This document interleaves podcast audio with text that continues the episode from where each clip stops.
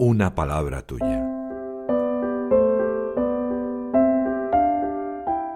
El Evangelio de hoy en un minuto.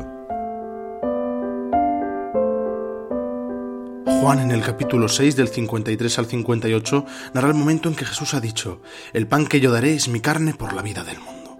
Los judíos quedan confusos, ¿cómo puede éste darnos a comer su carne? Y responde el Señor, si no coméis la carne del Hijo del Hombre y no bebéis su sangre, no tenéis vida en vosotros. Mi carne es verdadera comida y mi sangre es verdadera bebida.